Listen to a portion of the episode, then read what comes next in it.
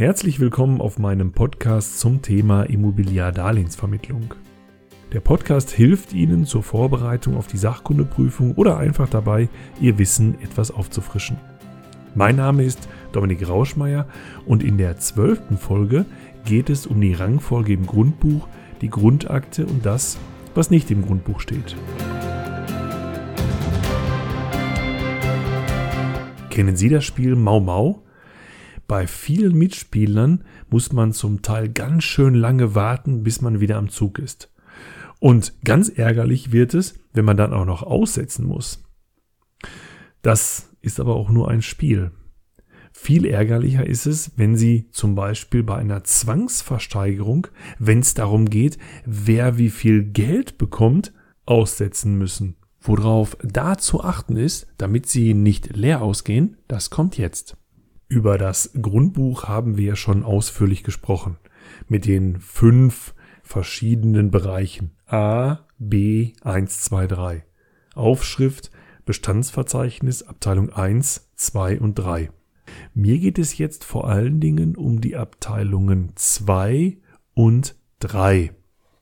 Wenn es zum Beispiel zu einer Zwangsversteigerung kommt, ist immer die Frage, wer bekommt als erstes Geld und wer geht möglicherweise leer aus. Und darüber hat sich auch der Gesetzgeber mal Gedanken gemacht. Das Ergebnis ist in den Paragraphen 879 fortfolgende im bürgerlichen Gesetzbuch nachzulesen. Dort wird die sogenannte Reihenfolge bestimmt. Der Gesetzgeber nennt das in Paragraph 879 BGB Rangverhältnis mehrerer Rechte. Und dieses Rangverhältnis bestimmt sich danach, ob nur in einer Abteilung etwas eingetragen ist oder in mehreren Abteilungen Eintragungen vorhanden sind. Wichtig für uns sind hier die Abteilungen 2 Lasten und Beschränkungen und 3 die Grundpfandrechte.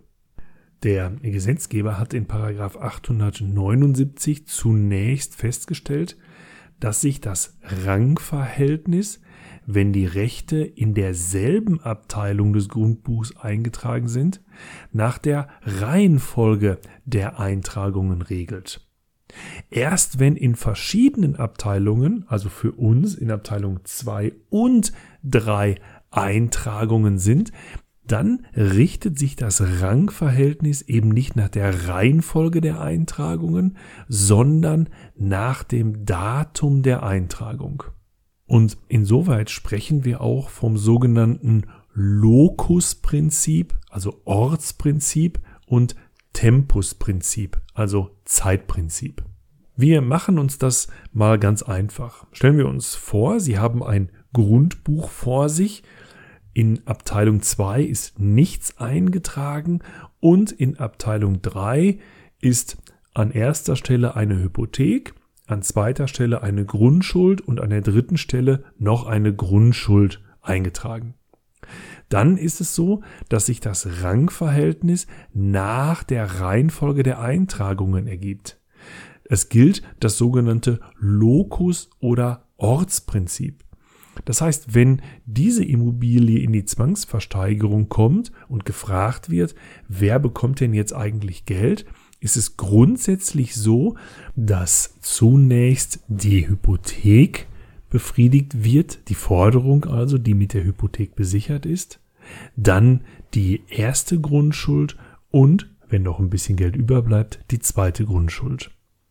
Um es ganz einfach darzustellen, wenn also die erste Hypothek noch mit einer Forderung von 100.000 Euro belastet ist und die beiden Grundschulden jeweils noch mit Forderungen von 50.000 Euro belastet sind und aus der Zwangsversteigerung kommt eine Summe von 135.000 Euro heraus, dann bekommt die erste Hypothek die kompletten 100.000 Euro die erste Grundschuld bekommt von ihren 50.000 Euro, die noch offen sind, 35.000 Euro. Die restlichen 15.000 Euro bleiben als Forderung offen und die zweite Grundschuld geht komplett leer aus. Kein schönes Ergebnis für denjenigen, der seine Forderung mit dieser Grundschuld besichert hat. Und wenn es jetzt so ist, dass sowohl in Abteilung 2 als auch in Abteilung 3 etwas eingetragen ist, dann haben wir es ja in Abteilung 2 mit einem ersten Platz, einem sogenannten ersten Rang zu tun und auch in Abteilung 3 mit einem ersten Rang. Und dann geht es natürlich nicht mehr, dass wir sagen, wir befriedigen die offenen Forderungen nach den Rangverhältnissen. Jetzt werden die offenen Forderungen nicht nach dem Lokus, sondern nach dem Tempusprinzip, also dem Zeitprinzip befriedigt. Das bedeutet, wir schauen uns an, wann die einzelnen Eintragungen vorgenommen wurden. Das ist vor allen Dingen entscheidend für die Eintragungen in Abteilung 2 im Gegensatz zu Abteilung 3. Denn grundsätzlich ist es so, dass die Eintragungen in einer Abteilung immer auch in der zeitlichen Reihenfolge nacheinander erfolgen. Also grundsätzlich würde es nie so sein, dass eine Eintragung in Abteilung 3 Nummer 2 im zeitlichen Horizont vor der Eintragung in der Abteilung 3 Nummer 1 eingetragen würde. Man schreibt das vom Grundsatz immer einfach drunter. Und im Tempusprinzip ist es jetzt so, dass wir uns angucken, welche Eintragung ist eigentlich zuerst erfolgt. Auch hierzu ein kleines Beispiel. Stellen wir uns vor, in Abteilung 2 gibt es nur eine Eintragung vom März 2001. In Abteilung 3 gibt es zwei Eintragungen. An Nummer 1 gibt es eine Eintragung vom Januar 2000 und an Nummer 2 gibt es eine Eintragung vom Juni 2010. Die Reihenfolge ist jetzt nach den Eintragungen zu suchen. Das heißt, zunächst wird die Eintragung in Abteilung 3 Nummer 1 befriedigt aus dem Januar 2000, dann die Eintragung aus Abteilung 2 Nummer 1 aus März 2001 und zum Schluss die letzte Eintragung in Abteilung 3 Nummer 2. Das ist das sogenannte Tempusprinzip. Von diesen Grundprinzipien, deswegen habe ich die ganze Zeit immer von grundsätzlich gesprochen, kann man natürlich abweichen. Die Paragraphen 880 und 881 im BGB geben da eine entsprechende Möglichkeit. Man kann also den Rang auch ändern. Dann finden Sie im Grundbuch solche Sätze wie das Recht in Abteilung 2 Nummer 1 hat dem Recht in Abteilung 3 Nummer 2 den Vorrang eingeräumt. Solche Eintragungen sind durchaus üblich und würden die eigentliche Reihenfolge, egal ob jetzt Locus oder Tempus, Orts- oder Zeitprinzip, nochmal ein bisschen durcheinander werfen. Das zur Rangfolge im Grundbuch. Neben dem Grundbuch gibt es auch die sogenannte Grundakte.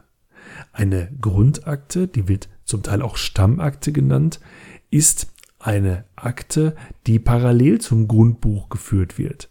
In dieser Akte finden sich alle Urkunden und Dokumente, die zu den Eintragungen im Grundbuch geführt haben. Zum Beispiel Erbscheine oder Gerichtsurteile. Und der klassische notarielle Kaufvertrag, ja, der ist da auch zu finden.